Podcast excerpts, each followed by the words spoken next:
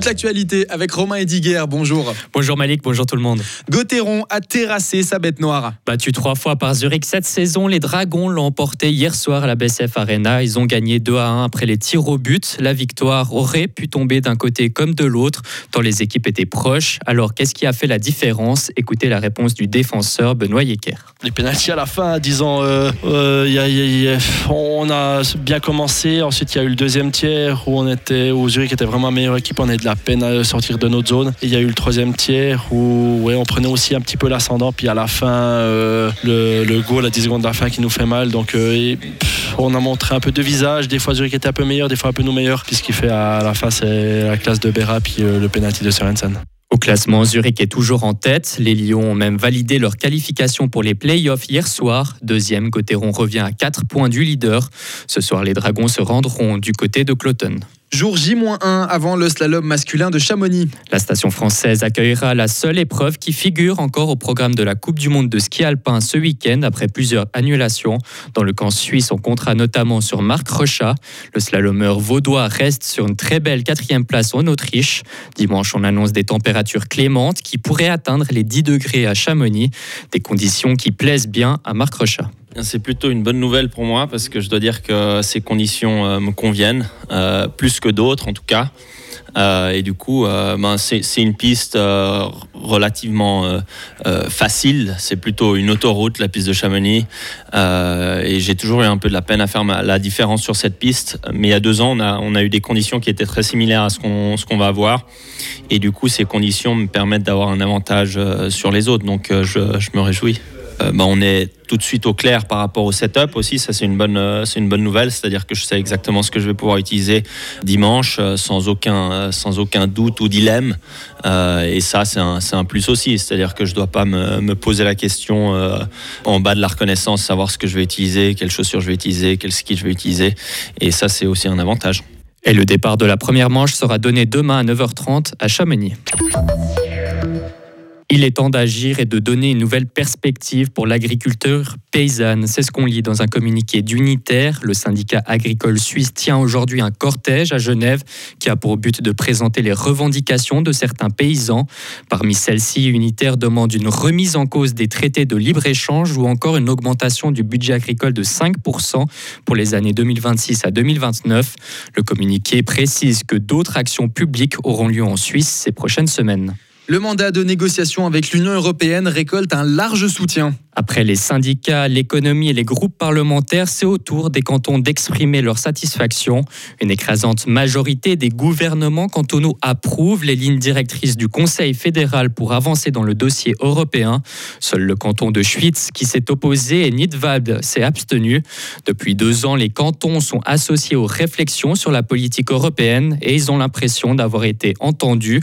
Jacques Gerber, ministre jurassien et vice-président de la conférence des gouvernements cantonaux. Nos préoccupations ont été prises en compte dans le cadre, par exemple, des aides d'État avec des clarifications, dans le cadre également des risques sur euh, l'aide sociale où on a eu des explications. On a bien sûr encore des questions qui restent ouvertes et qui doivent être traitées dans le cadre de la négociation. Nous avons également été entendus dans le fait que le contrôle au niveau des aides d'État se fera à l'interne et pas par une entité externe à la Suisse. Ce sont tous des points sur lesquels, effectivement, à travers la discussion, notamment du Conseil fédéral et de l'administration, nous avons réussi à nous faire entendre. Les cantons veulent continuer d'être étroitement associés aux prochaines étapes des négociations avec l'Union européenne.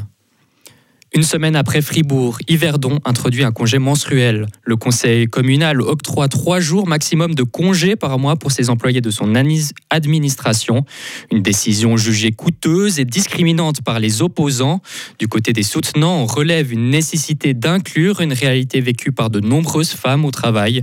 Pour rappel, la semaine dernière, c'est le conseil général de Fribourg qui avait accepté un tel congé, limité également à trois jours par mois. À l'étranger maintenant, des frappes américaines font 16 morts.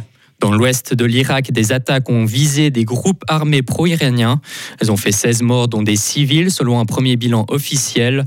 Selon le porte-parole de la diplomatie iranienne, les États-Unis ont violé la souveraineté de la Syrie et de l'Irak.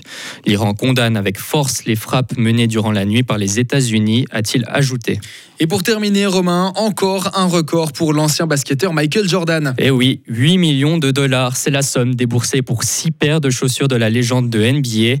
Le montant payé par un acheteur anonyme représente un record mondial pour une vente aux enchères de chaussures de sport selon un organisateur. Toujours selon lui, un tel prix ne sera probablement plus jamais atteint. Retrouvez toute l'info sur frappe et frappe.ch. Radio FR. Quelle est la couleur du ciel? Il fera plutôt ensoleillé aujourd'hui avec par contre quelques nuages qui arriveront en bas en Ajoie dans l'après-midi et en soirée dans le nord de l'arc jurassien. Pour ce qui est des températures, un maximum de 10 degrés dans la nuit prochaine. Ça descendra jusqu'à 0 avant de remonter demain à un maximum de 10 encore. Et pendant qu'on parle de demain, eh bien, il fera ensoleillé et très doux en montagne. Du brouillard matinal sera étendu sur le plateau avec une limite supérieure vers 800 mètres et devra se dissiper en bonne partie de l'après-midi. Pour on aura de nouveau donc des nuages bas probables dans le nord de l'arc jurassien. Et pour ce qui est du début de semaine prochaine, eh bien autant vous dire que les trois jours euh, du début de semaine, donc lundi, mardi et mercredi, seront plutôt ensoleillés. Ils partagent tous une, météo plutôt similaire, brouillard en matinée et soleil pour l'après-midi. La météo blanche, avec les remontées mécaniques des Alpes fribourgeoises et le garage Bernard Despont à Villa Saint-Pierre et Suzuki, le numéro 1 des compacts 4x4. Les remontées mécaniques fribourgeoises qui restent à votre disposition malgré un enneigement qui est plutôt faible, il faut le dire, sur notre canton cette année.